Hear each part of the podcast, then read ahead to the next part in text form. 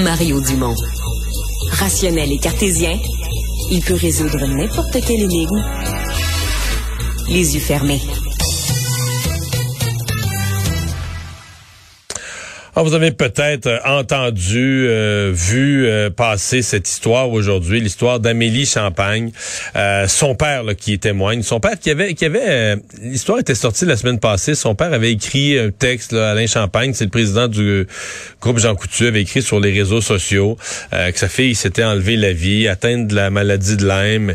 Mais là, il donne beaucoup plus de détails, à la fois sur la difficulté d'avoir des soins de santé, un diagnostic de la maladie de Lyme, mais dans le cas de sa fille, euh, l'effet euh, psychologique, l'effet de déprime euh, jusqu'à devenir suicidaire, les difficultés de notre système difficulté, c'est un euphémisme, euh, de notre système à, prendre en charge en santé mentale une personne, à assurer les suivis et qu'on l'a retourné chez elle. toujours un peu cette impression qu'il y a trop de monde dans le système, ça déborde, faut qu'on libère, faut qu'on libère du monde, faut qu'on sorte, etc. Et donc, euh, ben, elle a mis fin à ses jours dans des circonstances absolument épouvantables, euh, alors que ses parents surveillaient, avaient peur, en dormaient pas tellement qu'ils avaient peur qu'elle mette fin à ses jours. Ben, de sa chambre, là, c'est assez euh, lancé en bas du, du, 16e étage de leur édifice à condo. Donc, euh, ça a été une, tragédie pour la famille au début du mois de septembre.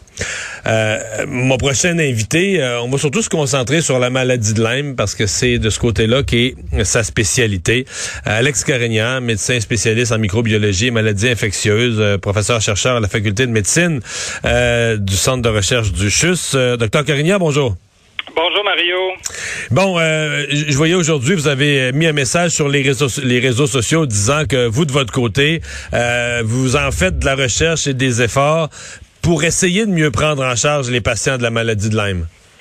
Oui, effectivement. D'abord, euh, si vous me laissez l'occasion de parler comme père, évidemment, moi, je suis père de deux jeunes filles, donc cette nouvelle-là, comme tout le monde, m'a un peu euh, chambardé. C'est clair que ça, ça me rejoignait particulièrement parce qu'effectivement, c'est mon intérêt principal, autant, disons, en médecine, en clinique, euh, avec les patients qu'en recherche. Puis, effectivement, on développe un programme de recherche actuellement pour mieux comprendre cette maladie-là, parce que elle est avec nous depuis une quarantaine d'années. Je dirais qu'elle a été découverte au début des années 80 aux États-Unis, euh, au Québec depuis 2005, grosso modo, et depuis ce temps-là, ça va en, constante augmentation. Et malgré le fait qu'elle est là depuis quelques décennies, il y a encore beaucoup de zones d'ombre.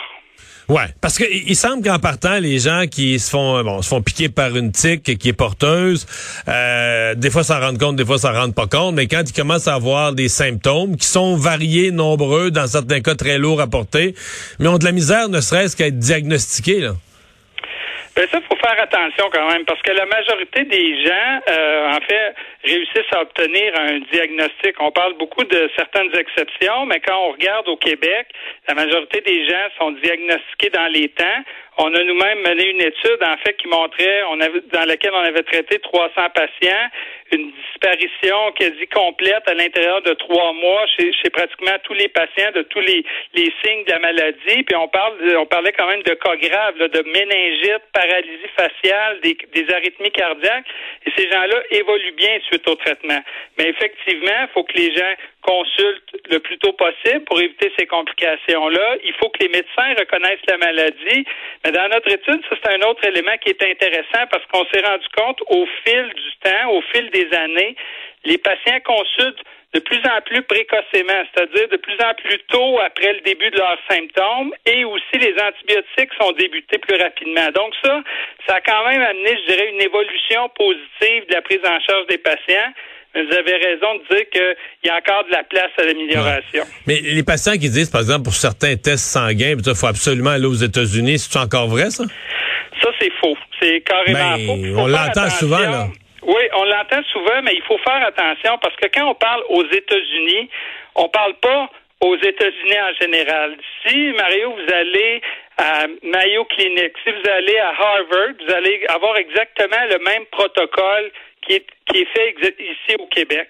Lorsqu'on parle de ces fameuses cliniques-là, on parle de cliniques entre guillemets, spécialisées dans la maladie de Lyme qui avec lesquels il y a plusieurs problèmes. C'est-à-dire que ces cliniques-là vont utiliser des tests non validés, sans contrôle de qualité.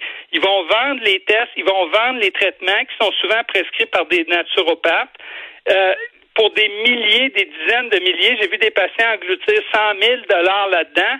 Et en fait, qu'est-ce qu'ils font faire? Ils vont dire, en fait, il y a d'autres études qui ont montré qu'avec ces tests-là, 70% des gens qui aient la maladie ou non vont avoir des tests positifs. Donc, euh, on vend de l'espoir aux gens. Euh, et puis là, ils reviennent chez nous. souvent, c'est des gens, faut pas se cacher, là, qui ont beaucoup de symptômes, qui sont très affectés, qui sont très souffrants et souvent des gens qui ont été délaissés par le système de santé médicale, mais le problème, c'est que la réponse n'est pas nécessairement la maladie de Lyme. Puis là, ils vont dans ces cliniques-là, on leur dit, ben moi, je vais vous le dire, là, depuis toutes ces années, c'est bien simple, vous aviez la maladie de Lyme. Donc, euh, pour les gens, ils ont l'impression, afin de retrouver du, réconfort, mais la réalité n'est malheureusement pas aussi simple que ça. Mmh.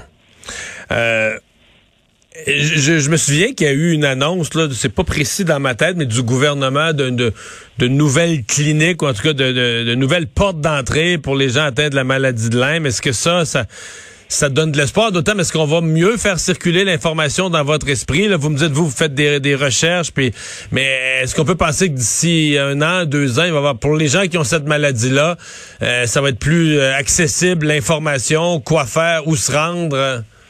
Ben, je, l'espère. Effectivement, ce réseau de cliniques-là va être mis en place. J'ai déjà entendu parler, en fait, là, des éléments qui se mettent en place. Fait que c'est pas, c'est pas du vent qui a été vendu par le, par le ministre. C'est effectivement quelque chose de bien réel. Je pense que ça, ça devrait aussi être couplé à des initiatives de recherche pour que justement nos patients qui sont traités à l'intérieur de ces cliniques-là, on ait un suivi rigoureux, scientifiquement rigoureux. Euh, ça, c'est tout aussi important, je dirais, que la prise en charge. Puis effectivement, on va pouvoir aussi bénéficier peut-être de l'expertise de la COVID longue parce que euh, il y a beaucoup de similarités, je dirais, parfois entre certains patients. Donc, le fait que euh, ça soit, ça semble lié aux cliniques de COVID longue, ça pourrait effectivement bénéficier aux patients. Hmm. L'idée, euh, parce que ça, a été dit là, autour du décès d'Amélie, que que c'était pas rare, qu'il y avait, je pense que c'est des gens de l'association d'ailleurs euh, qui, qui, qui représentent les personnes atteintes de la maladie de mm-hmm. Lyme qui disaient c'est pas rare les suicides. On entend régulièrement parler de gens qui viennent tellement découragés de la maladie, euh, qui en viennent, qui, en viennent à, s'enlever la vie. Est-ce que c'est quelque chose que vous avez déjà entendu ça? Ben, on voit effectivement des patients qui peuvent être très souffrants. Puis j'ai pas le, le, détail, évidemment, du cas d'Amélie, mais il semble que ben, dans l'article qui a été publié ce matin, on parlait davantage de babésiose, qui est une, une autre infection transmise par l'éthique mais qui euh, n'est pas du tout la même chose que la maladie de Lyme. Donc, euh, qu'est-ce qui a contribué dans son cas? Euh, c'est clair qu'on parle on parle de, gens avec beaucoup de désespoir, puis malheureusement, effectivement, l'article a mis en lumière peut-être des difficultés d'accessibilité pour avoir des, des, soins de santé mentale. Puis ça, j'espère que ça aussi, ça va bouger, même si c'est pas du tout dans mon expertise, mais c'est clair qu'on a affaire à des gens qui peuvent être très souffrants. Euh, pour lesquels parfois les, les, ressources euh, s'épuisent malheureusement. Docteur Carignan, merci d'avoir été là. Merci à vous. Au revoir.